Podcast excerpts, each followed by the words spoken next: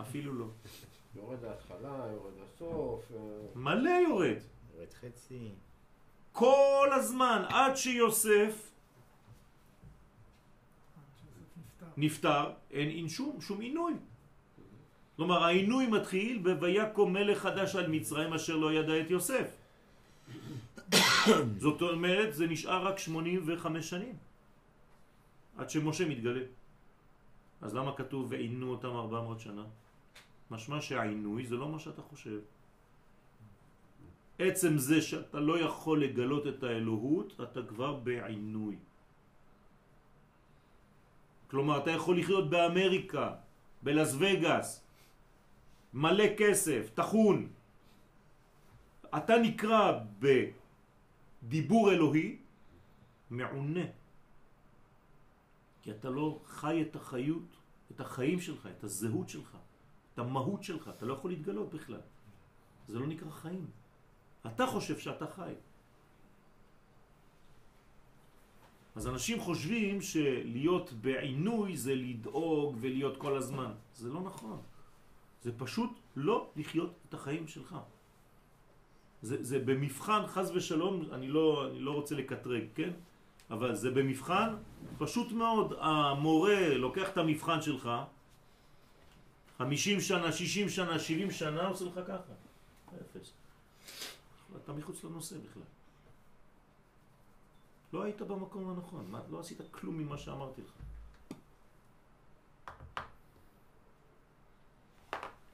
לא, לא עושים שום דבר מהתיקון. מה? כי לא עושים שום דבר מהתיקון, כל התיקון של העולם הזה, זה, זה, זה בשביל העולם הבא. מה זאת אומרת? ש- שבאים פה לת- לתקן משהו, מישהו נאבד בעולם הזה והוא לא מגיע לתיקון שלו, אז הוא נאבד, זה העינוי. שהוא מגיע, הוא צריך לחזור, והוא לא עשה שום דבר. נכון. אז מה זה אומר? זה אומר שבעצם מתי אתה עושה משהו? אתה, רק יהודי, אני מדבר עכשיו על יהודי. מתי יהודי עושה משהו בחיים שלו?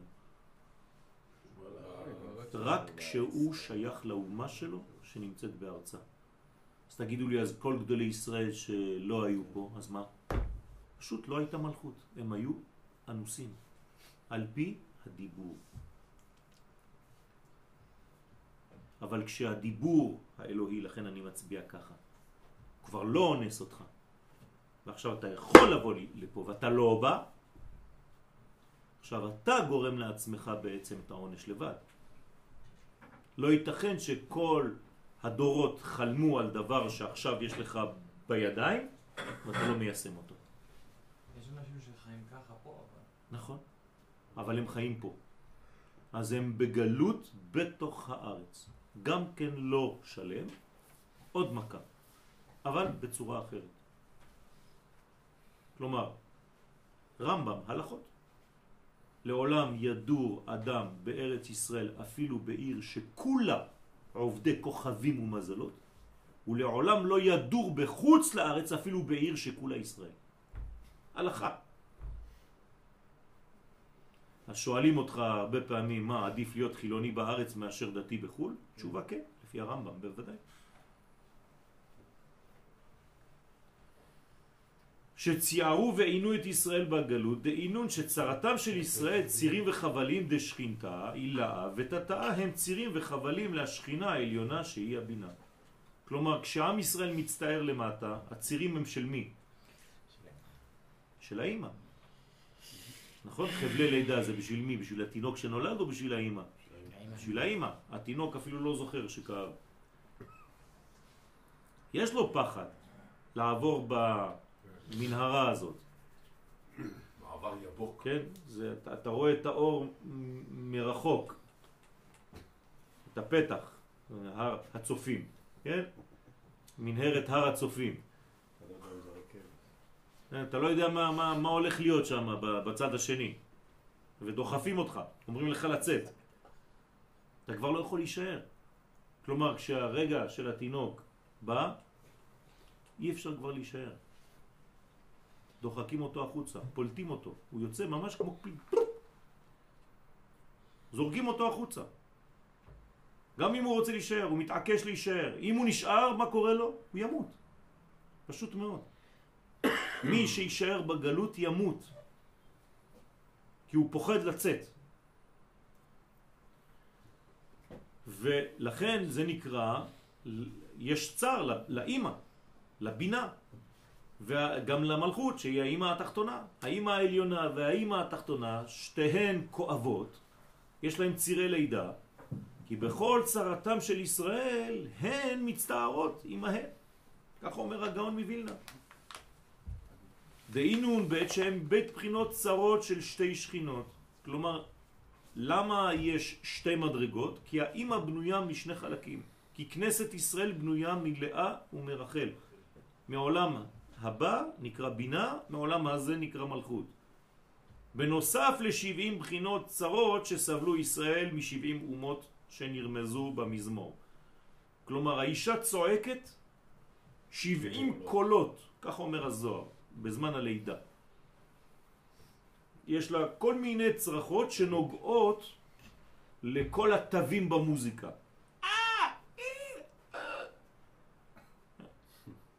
כל המכלול של הספקטרום של כל התווים, מדו, דו דיאז, מי, רה, רה מז'ור, רה מינור, מה שאתה רוצה. הכל היא צועקת. כלומר, כל הסגנונות של הצעקה יוצאות ממנה. זה עם ישראל צעק את כל הצעקות האפשריות בגלות. זה מוליד מוחין, משהו כזה שדיברו. כן. הרי עין ב' כנגד העין ב' שמות. אז לכן יש לנו 70 פלוס 2, זה עין ב'. אז יש לנו גם עין ב' בכל הצעקות שצעקנו במשך כל הגלות, נגד 70 אומות העולם, ועוד שתי אמהות שבוכות.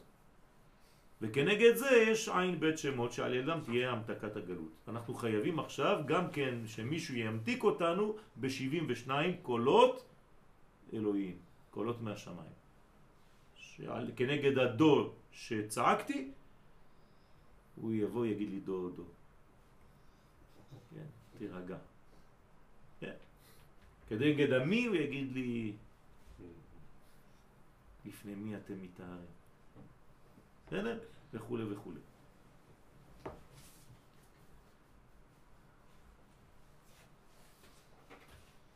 כנגד הפשלה הוא ייתן לי פשיה. בסדר? וגלות ישראל. באית קריאן פלטרין גדולים.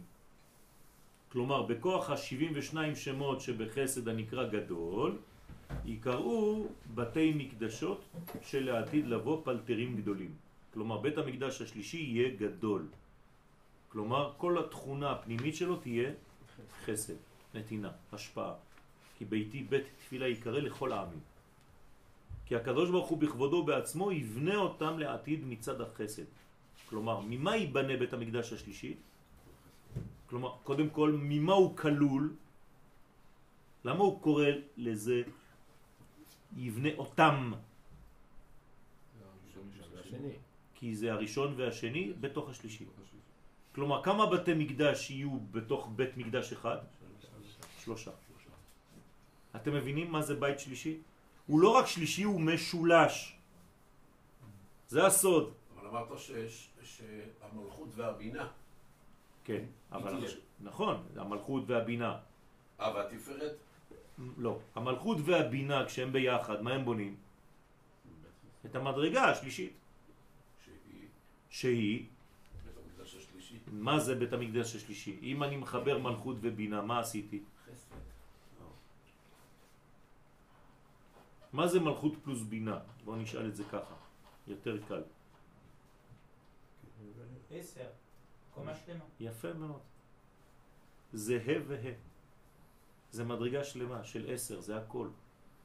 כלומר, זה לא יהיה ספירה אחת, זה יהיה כל הספירות, זה ספירת קטר שכוללת את הכל. הקטר הוא מעל הבינה. זה, לכן הוא, הוא עשר. הקטר הוא בכלל לא, לא, לא נמצא בתוך הספירות. אם אני סופר את הקטר, אסור לי לספור את הדעת. אנחנו סופרים את הדעת, אז אנחנו לא סופרים את הקטר. זה אומר שהוא הכולל את הכל. לדעתי מעל התפארת. יפה, אז אני רוצה להגיע למצב שאני מדבר בו עכשיו. הזוהר אומר לי כי בכבודו בעצמו יבנה אותם לעתיד מצד החסד. כלומר, כולם יהיו כלולים ממידת החסד. גם בית המקדש הראשון שחרב יחזור, זה התיקון שלו. הרי הקדוש ברוך הוא לא יכול, מה, אז מה? בשביל מה הוא היה? בשביל מה היה הבית הראשון? בשביל מה הוא חרב? בשביל מה נשברו הלוחות הראשונים? מה, זהו, זה הלך? אנחנו חייבים, אתם מבינים שיום אחד אנחנו חייבים לחזור ללוחות הראשונים, הם לא סתם ירדו לעולם. אם בית מקדש היה בעולם ראשון וחרב, אנחנו חייבים יום אחד לתקן אותו. איפה הוא יהיה? בתוך הבית השלישי. אם נבנה בית שני יום אחד, הוא לא חרב סתם, הוא יהיה הבית השלישי. שהוא היה בפוטנציאל בהתחלה. הוא לא סתם היה בפוטנציאל, הוא ירד. משמעות הדבר שהקדוש ברוך הוא רצה אותו. רק שמשהו התפקשש בדרך, אני צריך לתקן עכשיו. כלומר, הבית השלישי הוא הכל כלול מהכל, בכל מכל כל. אם יש, בדיוק. אם יש בית המקדש ראשון, בית המקדש שלישי, שיהיו כלולים בבית המקדש, כאילו בית המקדש ראשון שני, שיהיו כלולים בשלישי. זה אומר שיש ללוחות הברית הראשונים, לוחות הברית. השני, לוחות הברית השלישי. בוודאי. וזה זה החיבור. מה, מה יהיה, ב, ב, מה זה הלוחות השלישיים? הראשון והשני ביחד.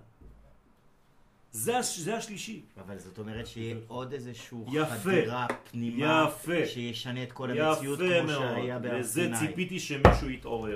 אם יש לי חסד ויש לי גבורה, מה יש בתפארת? רק מה שיש פה ופה? לא, לא, זה. תוספת. יש שילוב משהו. מוס... ערך מוסף פה. כן. יותר ממה שהוא הסכום של זה וזה. אתם מבינים מה אני אומר? כלומר, האם ספירת התפארת נמצאת מתחת כסכום של חסד וגבורה, או מעל? גם וגם. לא, היא מעל. היא הכלל שפשוט התפרד בצורה כזאת, והאלה חסרים מה שהיה בכלל. הכלל תמיד יותר גדול מסכום הפרטים שבונים אותו. רק אנחנו מציירים את זה ככה, כי זה מופיע לנו למטה, כי מבחינתנו בציור זה אומר שזה מגיע לעולמנו.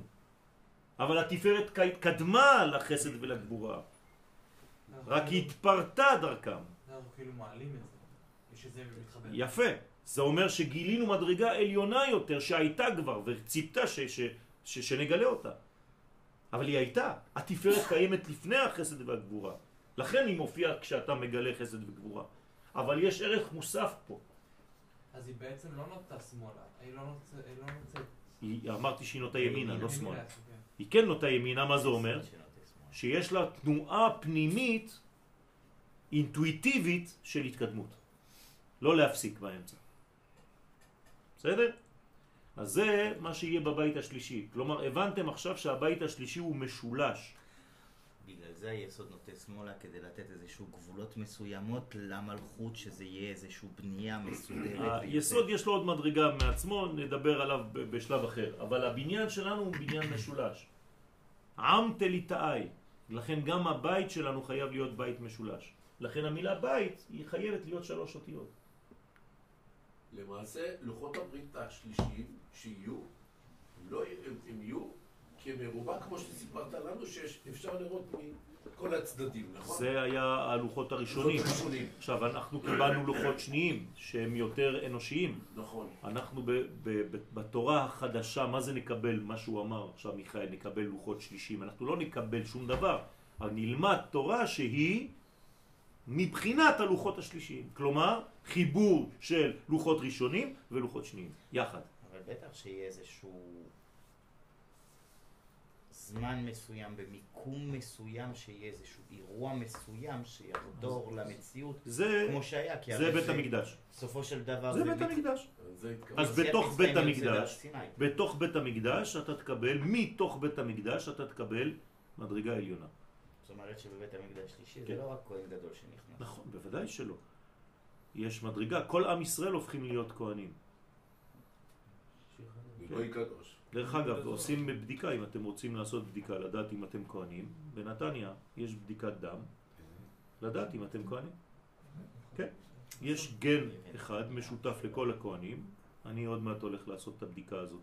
עם אבא של אוריאל, כן. כדי לראות אם אני מזן של כהנים או לא. אפשר לעשות את הבדיקה הזאת היום. גילו מבחינה מדעית שלכהנים, לכולם, יש גן אחד, אם את מוצאים לך את זה בבדיקת הדם המיוחדת הזאת, אתה יודע אם אתה שייך לכהונה או לא. אתם מבינים איך המדע משתלב להיסטוריה שלנו? מה זה אומר? אמא שלי באה מבית- מבית כהנים. אז בוא לעשות את הבדיקה איתנו גם אתה. אז בסדר, אז יש לי את הגן, אבל זה לא הופך אותי להיות כהן. לא, אם אתה, כן, אם אתה, אם יש לך את הגן אתה כהן, נגמר. אתה צריך לעלות ולברך ברכת כהנים. אתה הולך לעלות ל- לתורה כמו כהן? בוודאי. אבל הכהן הולך אחרי האבא. מה? לא. לפני החג הכי אה, קל להיות. זה, אה, עכשיו, נעלמו לא מאיתנו, אנחנו לא יודעים עכשיו. אה, קוראים לאורי אריאל, אורי אריאל, מאיפה הוא כהן? כי יש לו גן של כהנים. אז הרבה גילו את הכהונה שלהם. אתה יכול להיות כהן, אז אתה חייב לעשות את המבחן הזה. אמא שלי מבית כהנים. אה, יכול להיות שהעבירה לך את הגן הזה? ואז אתה כהן. לפי ההגדרה של הגן הזה. כן. לא לפי ההגדרה... לא חשוב, מבחינה הלכתית היום, הרבנות, הרי מי שלח את אבא שלו לעשות את הבדיקה הזאת? הוא התקשר לרבנות הראשית לישראל. כן. והרבנות אמרה לו, לך תעשה את הבדיקה הזאת, ואז אתה יכול ללכת לעשות ברכת כהנים.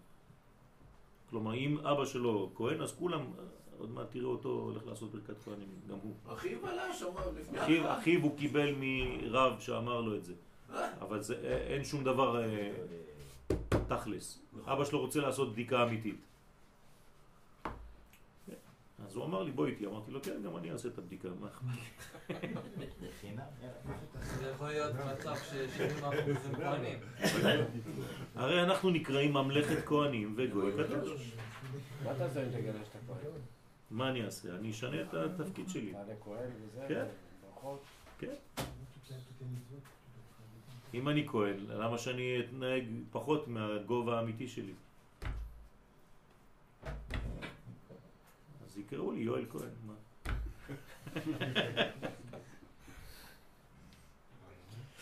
אתה רוצה? קבל פלאפל.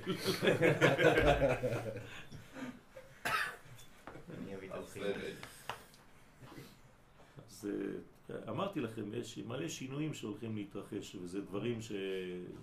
זה נראה, זה כאילו אם היית מדבר על הדבר הזה לפני עשר שנים, היו אומרים לך, תגיד, אתה חולה רוח, נכון? שיר חדש. זה פשוט דברים שמעוררים את השכל. שלח את הכתובת. אה? שלח את הכתובת. אני אשלח לך את הכתובת? אתה רוצה לעשות בדיקה? הדאו דכתיב, בכלל בכפר, כשיש ברכת כהנים, חצי בית כנסת כבר שם. נכון. מפחיד. גולדנברג. הם יוצאים ליטול ידיים, אתה אומר, מה, מה קרה פה? בשנים הראשונות כשהגענו, לא ידענו מה קרה. אני רואה את כולם יוצאים, אמרתי, נגמרה התפילה, מה זה? אומות העולם אז. הד- כן. אה. הדאו דכתיב, זה שכתוב, גדולים מעשה השם. מה זה גדולים מעשה השם? כל המעשים ביחד, בית ראשון, בית שני ובית שלישי. הבתי מקדשות יהיו גדולים לפי שיהיו מעשה הקדוש ברוך הוא בעצמו. וקודשא בריחו בהתקרא גדול, והקדוש ברוך הוא מבחינת חסד נקרא גדול, כמה דעת אמר, כמו שנאמר, גדול אדוננו ורב כוח. ויבנה את בית המקדש בכוח מידת החסד הנקרא גדול, ובסלקין ישראל לגדולה, ועם ישראל אז יעלה לגדולה, אף אחד לא יכול לעצור אותו כבר. בעין בית שמות שבחסד הנקרא גדול יעלו ישראל לגדולה בעת הגאולה. זה אנחנו חיים את זה עכשיו, אנחנו מתחילים לעלות בגדולה רבותיי. אתם לא מבינים באיזה מצב אנחנו בעולם ביחס למה שהיינו לפני 80 שנה. זה, זה סיפור אחר. ומי שרואה את זה, מי שמבין את זה, כי עין בעין יראו בשוב השם ציון, צריך עיניים מיוחדות, ותחזינה עינינו. למה קראו לך צוריאל? בגלל שאבא שלך ואימא שלך ראו שיש ניסים במלחמת ששת הימים, נכון? זאת אומרת שזה אנשים, רב גדול בישראל, שמבין שקורה משהו, הוא רוצה לקבוע את ההיסטוריה הזאת בבן. אבל אם הוא היה אומר סתם שטויות, זה לא קשור לגאולה שלנו, אז הוא היה קורא לך כישלון. אבל לא, צור יהיה העוצמה, הצור של עם ישראל שהופיע בצה"ל, נתן לו את השם הזה, וכו' וכו'. ככה צריך לחיות, רבותיי. כשקורה משהו בהיסטוריה בזמן שיהיו לכם ילדים, תביאו את הכוח הזה, תלבישו על הילד שייוולד. שבת שלום.